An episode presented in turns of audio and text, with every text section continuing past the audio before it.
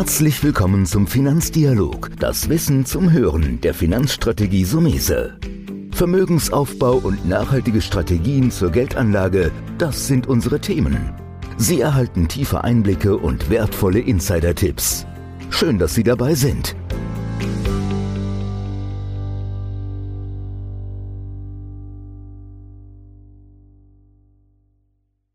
Warum zahlen Versicherungen nicht gerne aus? Ein sehr spannendes Thema, weil man sichert sich hier ab, um im Fall der Fälle an sein Geld zu kommen. Das Thema ist mir wichtig, weil es hat ja auch was mit Finanzen zu tun.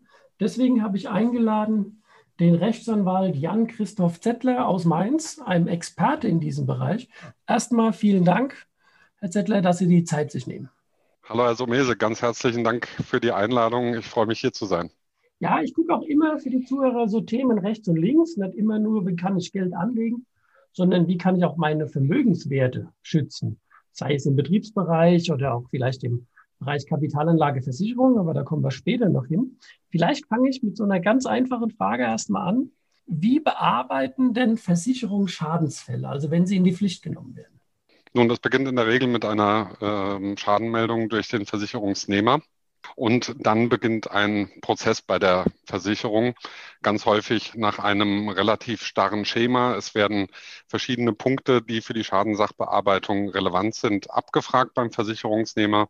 Es werden unter Umständen erste Unterlagen und Nachweise angefordert die dem Versicherer dann die Entscheidung ermöglichen oder sie zumindest vorbereiten. Es kann passieren, dass im Nachgang eine Begutachtung des Schadenortes beispielsweise stattfindet oder bei den Personenversicherungen, sprich Berufsunfähigkeitsversicherung, Unfallversicherung. Da ist auch sehr üblich, dass dann eine medizinische Begutachtung am Versicherungsnehmer stattfindet. Mhm. Und am Ende entsteht eine Situation, bei der der Versicherer eine Ausgangslage sich skizziert hat und anhand der dann vorliegenden Informationen seine Entscheidung trifft. Da wollte ich hinkommen, weil er hat so auf der Zunge gebrannt zu sagen, äh, in dem Idealfall äh, geht es ja einfach. Ich melde meinen Schaden, also kann sehr komplex sein. Ich glaube, da, da bin ich bei Ihnen, gerade beim Thema Berufsunfähigkeit, wie man Krankheiten festhält. Im Idealfall zahlt er ja und dann ist der Fall erledigt. Aber wir müssen uns jetzt mal mit diesem Fall auszusetzen, wenn nicht der Idealfall ist. Ich meine, warum will keine Versicherung bezahlen? Klar, am Ende geht es mal ums Geld, aber da ist es ja die Frage, wie geht man damit um und wo ist es vielleicht dann sinnvoll, auch juristischen Rat einzuholen? Ja, Sie haben es gesagt, äh, es geht um Geld. Versicherungsgesellschaften sind ganz klar Wirtschaftsunternehmen, ganz häufig in der Form der Aktiengesellschaft. Und Aktiengesellschaften haben einen im Rücken, das ist der Aktionär. Das heißt, es wird erwartet, dass eine Gewinnmaximierung stattfindet. Deswegen ist auch unter wirtschaftlichen Gesichtspunkten gut verständlich, dass Versicherungen Geld sparen wollen. Auf der anderen Seite steht so ein bisschen die Finanzaufsicht. Die BaFin führt diese für die Versicherungen mit aus. Da müssen natürlich gewisse Spielregeln eingehalten werden. Und in dem Spannungsfeld steht der Versicherer. Und man kann auch sagen, dass abhängig von der Schadensumme, da kann man keine definitive Aussage für einen bestimmten Versicherungszweig benennen und auch bei den verschiedenen Unternehmen wird das unterschiedlich gehandhabt. Aber je höher der zu erwartende Schaden, umso intensiver ist die Prüfung. Das ist ja erst Moment nachvollziehbar. Aber da kommt ja auch der Punkt, wo ich sage, mein Gott, wenn ich jetzt irgendwie einen Mantel von jemand kaputt mache, das ist eine kleine Geschichte. Aber ich glaube, das ist ein richtiger Ansatz. Also ich denke das auch so und ich hoffe, die, bestätigen mich da. In dem Moment, in dem die Summen ja groß werden, und zwar richtig dicke, vielleicht auch mal im gewerblichen Bereich, da tut es natürlich schon weh und das ist vielleicht auch für den Versicherungsnehmer erstmal zu verstehen, wie Sie es gesagt haben. Das ist kein Samariterunternehmen. Versicherungen sind wie jedes Unternehmen auf Gewinnmaximierung. Und deswegen werden da vielleicht auch mal Steine in den Weg gelegt, die eigentlich nicht richtig sind. Wie geht man dann um? Ich meine, mir bleibt dann eigentlich nur der Punkt zu sagen, okay, dann gehe ich jetzt zum Rechtsanwalt Zettler und sage, Sie haben da viele Erfahrungen, helfen Sie mir. Oder sollte ich sie gleich nehmen am Anfang, wenn ich schon anfangen muss? Ich, wir reden jetzt von hohen Summen. Ich sage jetzt mal BU lebenslange Aufzahlung oder Schaden für ein abgebranntes Haus. Da geht es ja gleich richtig nach oben. Also mein Gefühl sagt mir, je früher, je besser einen Fachmann an die Seite nehmen, oder? Wie sehen Sie das? Das kann man nicht, nicht verallgemeinern, aber ja, es stimmt. Es macht absolut Sinn, dass man beispielsweise im Rahmen einer Erstberatung sich den, den Leistungsantrag einer BU-Versicherung, einer Berufsunfähigkeitsversicherung mal gemeinsam anschaut, weil ein Häkchen an der falschen Stelle, irgendwo das falsche Wort, das kann schon dazu führen, dass sich die Versicherung am Ende der Leistungsprüfung genau darauf beruft und deswegen Leistungen versagt. Das bedeutet, je früher man alles in geordnete Bahnen lenkt, umso weniger Widerstand kann man am Ende haben. Genauso bei einem Gebäudebrand. Das sind Situationen, mit denen ist man auf den ersten Blick erstmal überfordert. Das passiert hoffentlich maximal einmal im Leben. Und dann ist das eine Situation, in der hat man noch nie gesteckt. Und da kann es sinnvoll sein, zum Anwalt zu gehen, der das eben schon zwei, dreimal gemacht hat in seinem Berufsleben, dadurch die Prozesse straffen kann, was zu einer schnelleren Schadensachbearbeitung führen kann, aber auch zu einer effektiveren. Ich habe ein Beispiel im Hinterkopf, da habe ich für einen Landwirt aus Rheinhessen, der mich zum Glück am Tag nach dem Brand angerufen hat. Den habe ich begleitet bei dem Prozess, wobei Prozess jetzt nicht als Gerichtsverfahren bitte verstanden werden soll. Ich bin mit ihm so verblieben, wir schauen uns das erstmal an, was die Versicherung macht. Ich bleibe im Hintergrund und melde mich dann, wenn es hart auf hart kommt.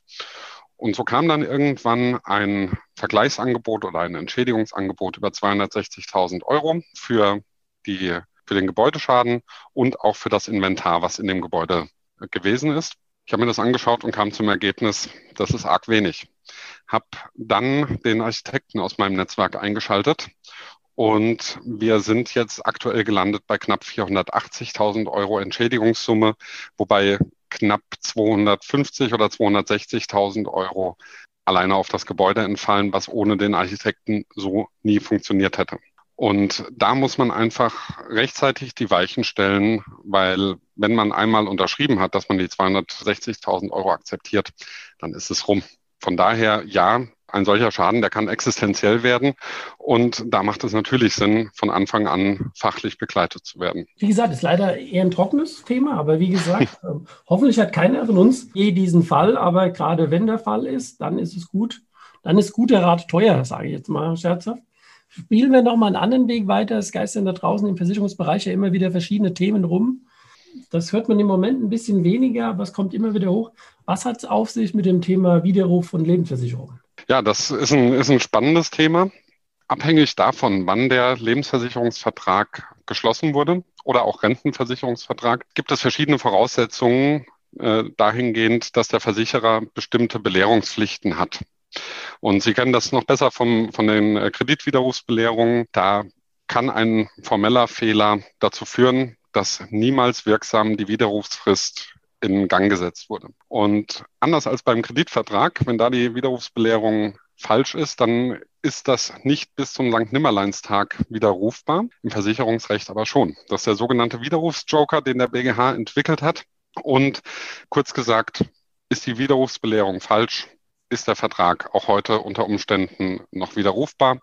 Und das kann ein ganz spannendes Ergebnis zur Folge haben. Man bekommt nämlich sämtliche bezahlten Beiträge zurück abzüglich erbrachter Versicherungsleistungen. Das bedeutet, wenn ich einen Versicherungsschutz habe, den ich nicht rückwirkend aufheben kann, bekommt die Versicherung dafür ein bisschen Geld.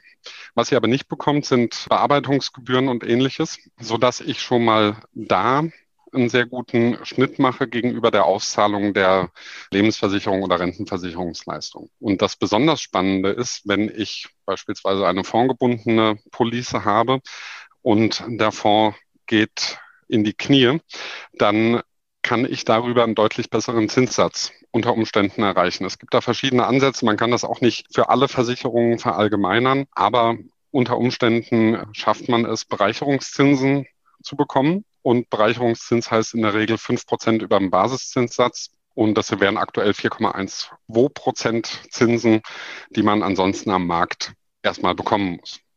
Eine andere Möglichkeit, um die auch noch kurz erwähnt zu haben, ist die Unternehmensentwicklung. Das heißt, wenn mein Versicherer durch die Decke geht und jedes Jahr zweistellige, einen zweistelligen Zuwachs hat, dann kann ich den unter Umständen auch noch mit abgreifen. Jetzt haben wir natürlich einen Sprung gemacht. Wir haben angefangen den Podcast heute mit dem Thema Schaden. Schaden kommt. Jetzt haben wir ja ein Thema, wo eigentlich, ich sage jetzt mal in meinen Worten, Sie korrigieren mich gerne, die, die, die Schadensmeldung oder sagen wir mal der Schadensfall über die Rechtsprechung gekommen ist. Weil die Rechtsprechung hat mir ja die Möglichkeit, in dem Fall mit den Rückabwicklungen der Lebensversicherung, hat mir ja die Möglichkeit gegeben, dass ein rechtlicher Fehler war, wohl damals im Ausstellen, der jetzt einen Schadensfall hat, was für mich ja wiederum einen Vorteil darstellt. Absolut. Aber da ist eben der Versicherer gefordert, von vornherein den Versicherungsnehmer ganz ordnungsgemäß über seine Rechte zu informieren. Und wenn er das nicht tut, dann bekommt er eben auch mal vom BGH auf den Deckel. Jetzt sind wir bei dem Thema, BGH fällt mir ein, da sind wir beim Thema, dem großen Wort Rechtsprechung im ganz Allgemeinen. Haben Sie noch ein Beispiel für uns, dass es im Prinzip, was ja Ihr Job ist, was der Laie gar nicht leisten kann, selbst ich nicht. Ich kann mir ja nicht ständig neue Urteile angucken und welche Bedeutung die jetzt gerade auf meinen Fall haben. Dafür gibt es Experten, wissen wie Ihres wie bedeutsam es ist, immer wieder Rechtsprechung zu verfolgen. Haben Sie da ein Beispiel für uns?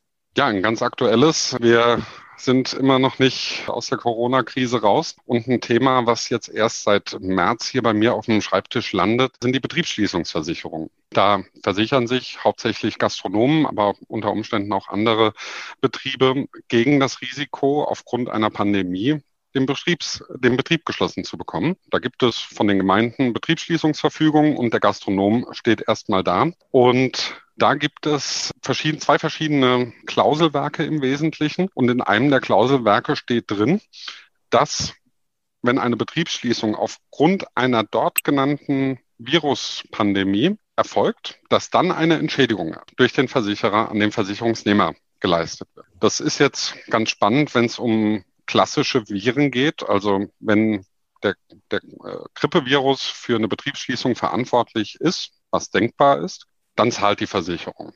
Wenn es aber Corona ist, also ein neuartiges Virus, mit dem wir vorher noch nie zu tun hatten, dann kann das natürlich auch nicht in den Versicherungsbedingungen stehen. Aber wenn man es liest, denkt man unter Umständen erstmal Pech gehabt, steht nicht im Vertrag, deswegen bekomme ich keine Versicherungsleistung. Und das Landgericht München I, das ist zuständig für die Stadt München, das hat diese Klausel mal ein bisschen genauer angeguckt und ist zu dem Ergebnis gekommen, dass diese gesamte Klausel unwirksam ist, mit dem Ergebnis, dass der abschließende Katalog an Infektionskrankheiten, der in den Versicherungsbedingungen genannt war, rausgestrichen wurde und somit jede Betriebsschließungsverfügung nach dem Infektionsschutzgesetz den Versicherungsschutz auslöst.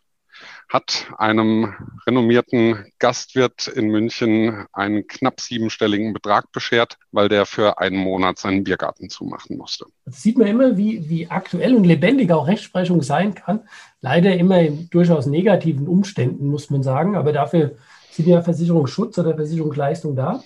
Mir fällt abschließend noch mal was ein wo man ja auch prüfen muss, bei aller Euphorie, dass man ja immer gewinnt gegen die Versicherung, gibt es auch noch das böse Wort Verjährung. Ich glaube, das ist wahrscheinlich eine Kriterien, die du am Anfang, ich habe jetzt einiges gelesen mit Opfer vom VW-Skandal, die einfach zu spät kommen. Was hat das auf sich, das Thema Verjährung zu spät kommen? Wenn man zu spät kommt, dann schaut man unter Umständen in die Röhre. Es gibt im Zivilrecht allgemein, da gibt es keine besonderen Vorschriften im Versicherungsrecht. Im Allgemeinen sagt man drei Jahre nach Entstehen des Anspruchs ist der Anspruch unter Umständen verjährt. Das heißt, wenn ich 2017 einen Anspruch erlangt habe, dann sollte ich den schleunigst, sprich bis zum 31.12. geltend machen. Und zwar so geltend machen, dass die Verjährung auch unterbrochen oder gehemmt wird. Verallgemeinernd kann man sagen, es muss in aller Regel ein Gerichtsverfahren eingeleitet werden. Es gibt noch andere Möglichkeiten, aber das würde jetzt hier zu weit gehen. Ein paar Besonderheiten gibt es dann im Versicherungsrecht doch, nämlich zum einen ist der Verjährungsbeginn manchmal verschiebbar, so dass der Versicherungsnehmer selbst in der Hand hat, wann er die Verjährung beginnen lässt.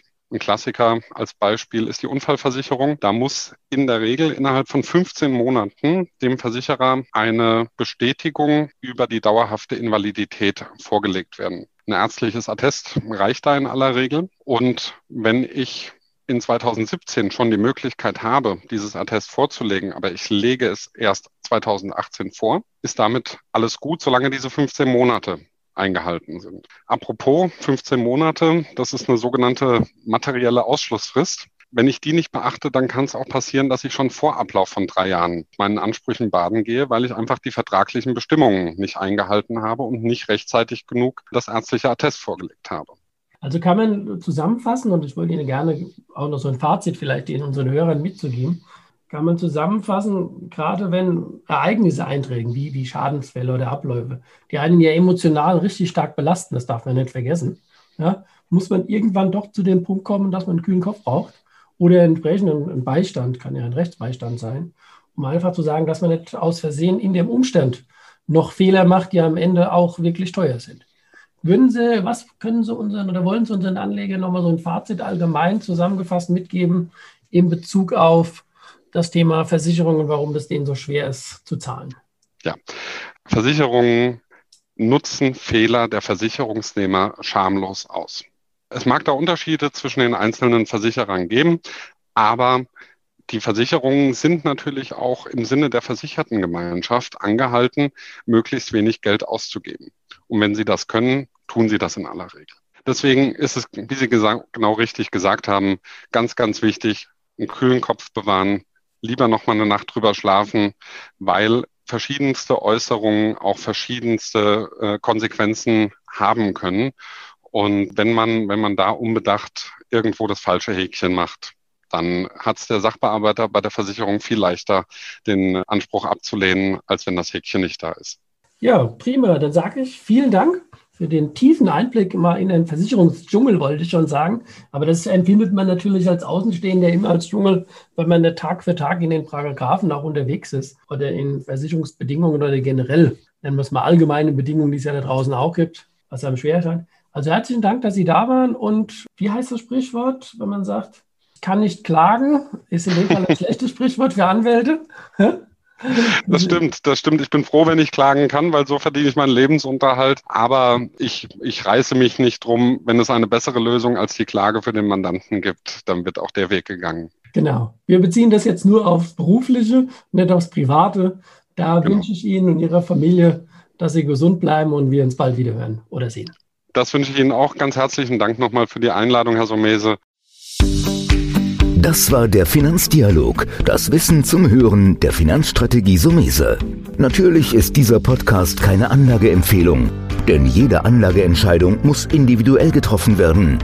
Idealerweise ist sie Teil einer ganzheitlichen Strategie, die exakt zu Ihnen passt. Dazu müssten wir uns persönlich kennenlernen. Besuchen Sie uns auf sumese.de